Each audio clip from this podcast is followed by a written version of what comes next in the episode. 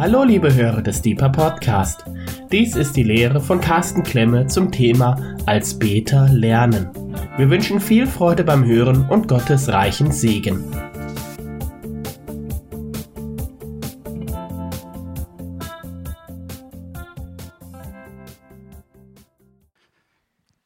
So, ich möchte euch einladen. Heute Abend werde ich versuchen, das in 20 Minuten hinzubekommen als Beter lernen. Wir haben jetzt die Gebetshausschule gehabt und Schüler sollten wenigstens hoffentlich lernen. Und ich bin auch schon gespannt auf die Zeugnisse, was denn unsere Schüler gelernt haben.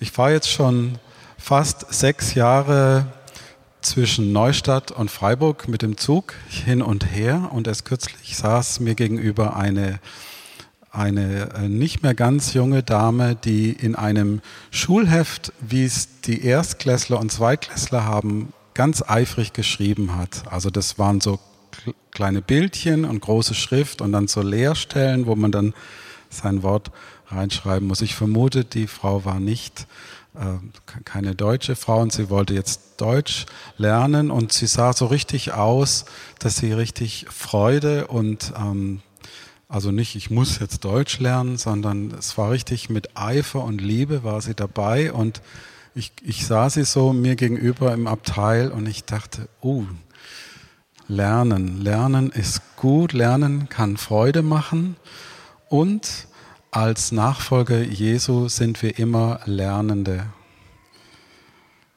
Jesus sagt, nehmt auf euch mein Joch und lernt von mir, denn ich bin sanftmütig und von Herzen demütig. Lernt von mir, sagt Jesus. Wir sollen nicht irgendwas lernen, sondern wir lernen von ihm. Und er gibt sich selbst zwei Eigenschaften. Er ist sanftmütig und er ist demütig. Das heißt, wir können von Jesus Sanftmut und Demut lernen. Und an anderer Stelle sagt Jesus, geht aber hin und lernt, was es heißt, und dann zitiert er Hosea 6, Vers 6, denn an Güte habe ich gefallen, nicht an Schlachtopfern und an Erkenntnis mehr als an Brandopfern. Und dieses Wort Güte, das äh, im Hebräischen besteht es aus zwei Wörtern und ich habe es jetzt mal übersetzt freundlicher Zufriedenheit. Ich hoffe, George schimpft jetzt nicht mit mir, wenn ich jetzt hier irgendwas übersetzt habe aber das hat das Wörterbuch zumindest so gesagt. Und ich finde, das passt auch gut mit dem anderen Bibeltext, den wir gerade schon gehört haben. Sanftmut, Demut, Güte, Gnade, Liebe, Bundestreue, das dürfen wir von Jesus selbst lernen. Und in dem Zusammenhang, in dem Jesus das sagt, in Matthäus 9, ähm, er spricht dort zu den Pharisäern. Und die Pharisäer waren ja wirklich ganz gelehrte und gelernte und gebildete Leute. Und er sagt zu ihnen, geht aber hin und lernt. Anscheinend hatten die Pharisäer noch nicht gelernt. Sanftmut, Demut, Güte. Und im Zusammenhang mit Kontemplation haben wir schon oft über Maria und Martha gesprochen. Aber ich möchte nochmal den Vers 39 in Lukas 10 hervorheben. Sie setzte sich zu den Füßen Jesu nieder und hörte seinem Wort zu. Sie war seiner Person gegenüber ganz aufmerksam. Also ich stelle mir das so vor, im Orient war das so üblich zu lernen, du hast dich zu den Füßen deines Lehrers, deines Meisters gesetzt und hast ihn angeschaut und jedes Wort, jedes Wort das, das er sagt, in dich aufgenommen und sie, Maria, setzte sich zu den Füßen Jesu nieder und hörte seinem Wort zu. Und wir glauben als Christen, dass Jesus, der Sohn Gottes ist der transzendente, der heilige Gott in menschlicher Gestalt. Der ganz andere ist auf uns zugegangen und nun brauchen wir nicht mehr nur irgendeinem Prediger oder Lehrer zuzuhören, sondern wir dürfen vom Herrn selbst gelehrt sein. Denn Jesus hat gesagt, ehe Abraham war, bin ich. Jesus ist nicht nur ein Prophet und Lehrer, sondern er ist der Sohn Gottes. Es heißt in der Schrift, sie werden alle von Gott gelehrt sein. Jeder, der auf das hört, was der Vater sagt und von ihm lernt, kommt zu mir. Wieder lernen. Und eine der ähm, Bibelstellen, die ich mit am beeindruckendsten überhaupt in der ganzen Schrift finde, ist äh, da, wo Paulus sagt, in Galater 1, Vers 12 und 13, das Evangelium, welches er gelernt hat, ist nicht menschlichen Ursprungs. Er sagt dort, ich wurde darin nicht von einem Menschen unterwiesen. Das hat mich schon immer fasziniert und ich wünsche mir das so, dass ich ähm, und dass wir als Beter immer mehr da hineinkommen, vom Herrn selbst gelehrt zu sein im Gebet. Es geht also um unmittelbares, unser ganzes Wesen verändertes Lernen. Und wie viel wir gelernt haben, das heißt, wie viel wir von der Sanftmut und Demut und Güte schon in uns eingebaut ist, sozusagen, das lernen wir natürlich oft eben in Krisensituationen. Wie viel Lehre, wie viel Lernen in unserem inneren Menschen schon ist. Das heißt, wie viel von der Person Jesu schon in uns eingebaut ist. Und oft genug erleben wir ja Situationen, wo wir dann doch echt ein bisschen frustriert sind und vielleicht müssen wir wieder das ABC von vorne äh, lernen, das ABC des Gebets.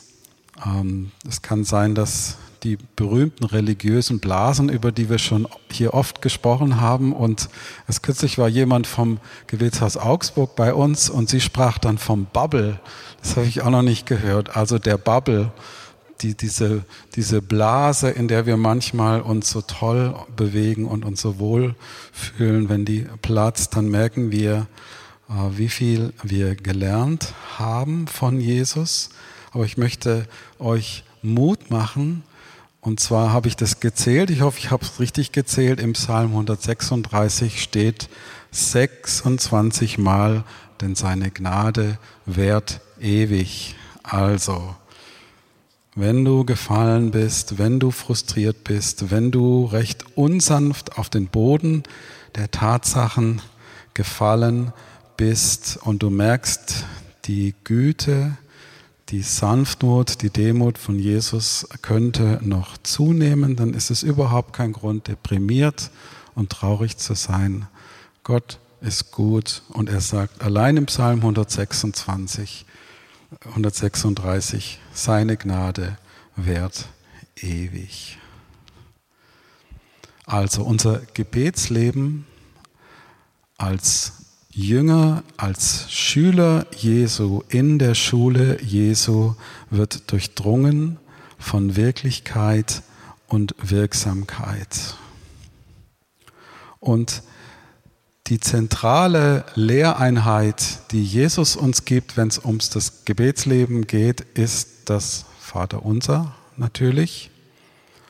Und darauf möchte ich und kann ich ja wegen der Kürze der Zeit nicht eingehen, aber ich möchte noch mal darauf hinweisen, dass wir ja die Soundcloud haben und Rainer vor, vor fünf, 2014 hat Rainer hier eine sechsteilige Serie gemacht über das Vaterunser.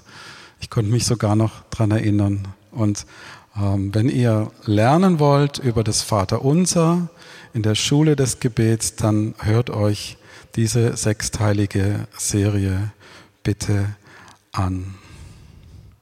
Und ich möchte auf einen Punkt zugehen in Bezug auf das Vaterunser, in Bezug auf die Schule des Gebets. Und zwar sagt Jesus direkt nach dem Vaterunser, sagt er, also denn, das heißt, es schließt sich direkt an, es ist völlig folgerichtig. Denn wenn ihr den Menschen ihre Verfehlungen vergebt, so wird euch euer himmlischer Vater auch vergeben.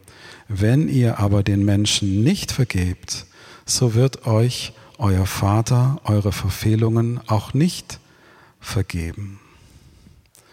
Jesus wiederholt die zentrale Bedeutung der Vergebung im Kontext von Gebet. Wir können einfach nicht Himmel und Erde trennen. Gott hat ein Koordinatensystem eingesetzt und wir können nicht Gott und Mensch vertikal, horizontal einfach trennen, sondern unsere Beziehung zu unseren Geschwistern, zu unseren Mitmenschen und unser Leben als Beter sind eng miteinander verknüpft und dass Jesus gibt klar, äh, sagt klar die zentrale Bedeutung der Vergebung.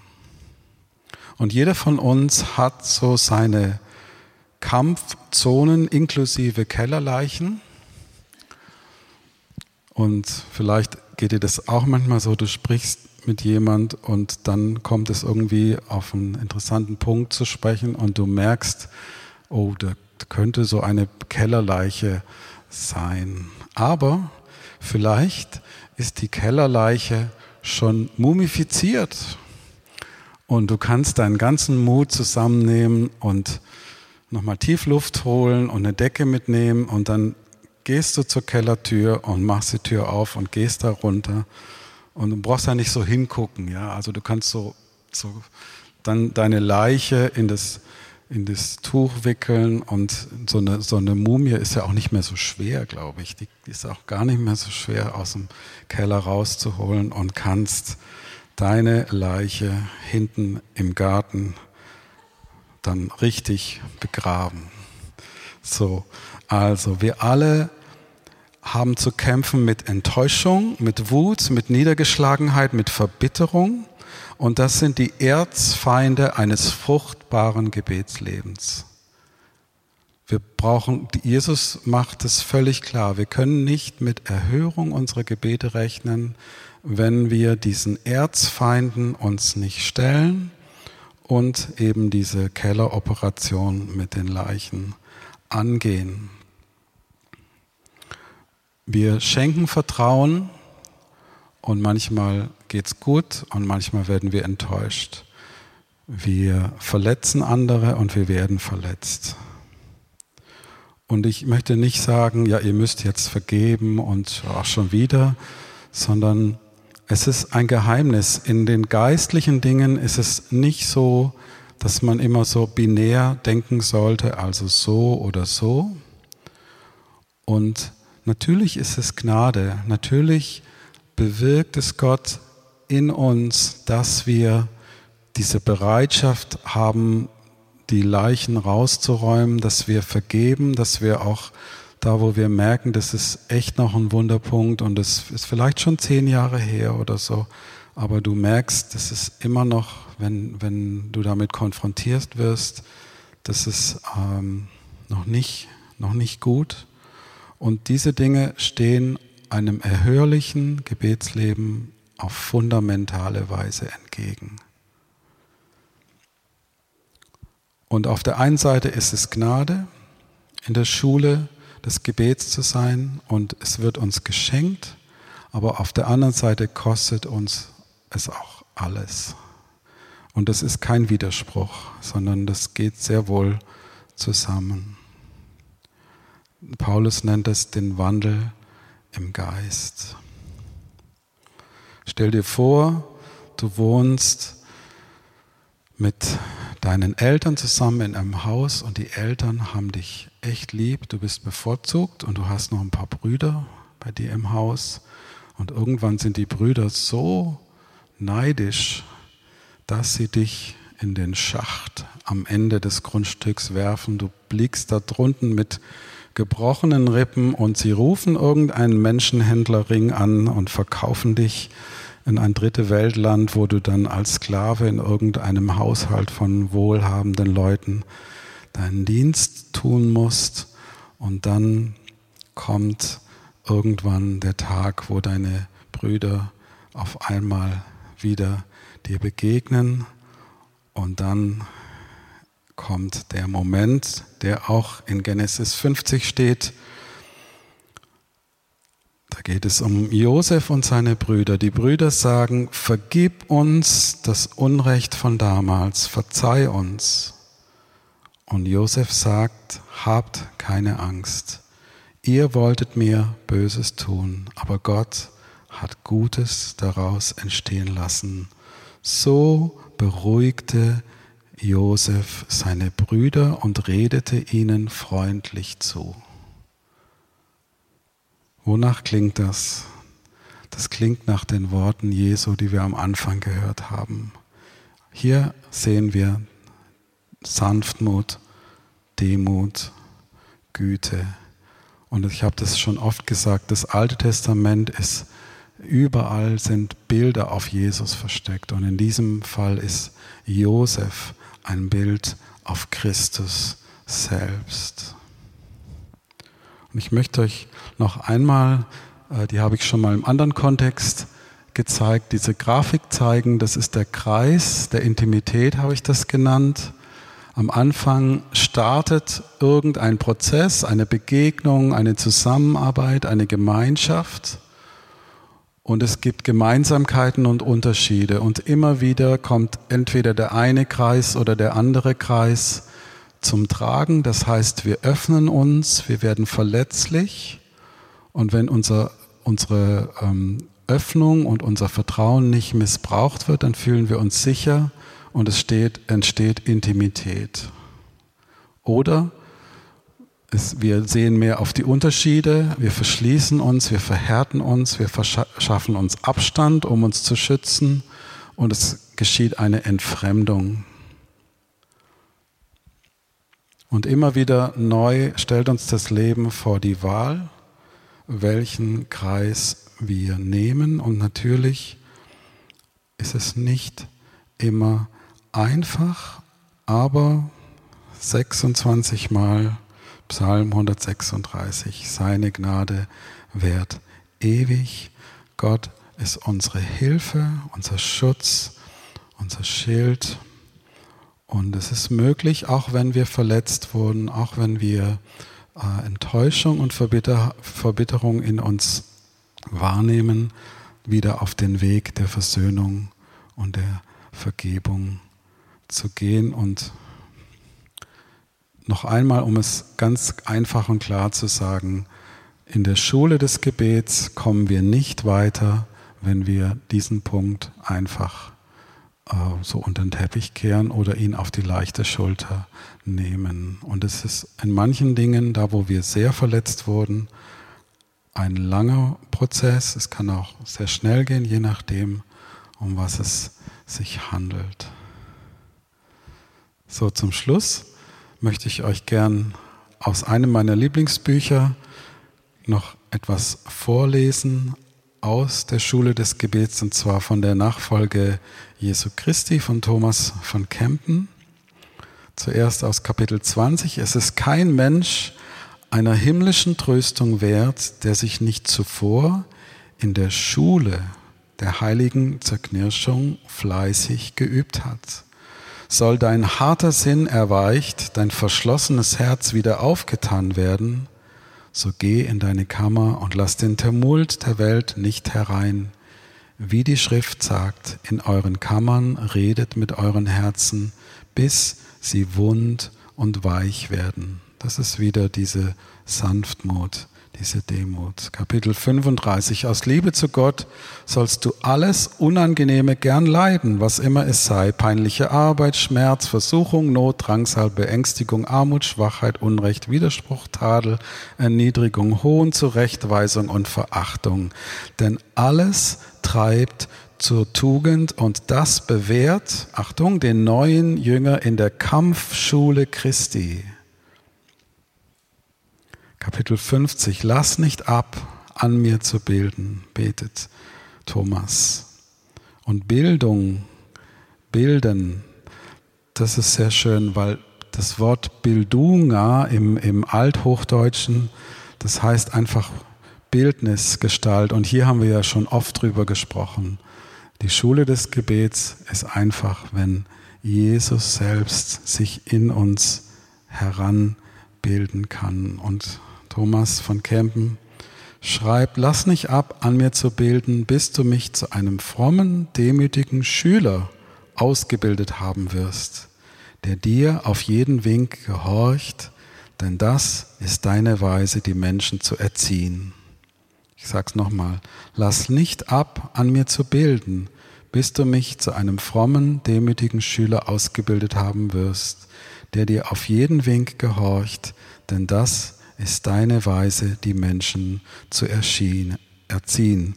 Ich gebe mich und all das meine ohne Ausnahme in deine Schule, damit du alles besser machst, als es ist.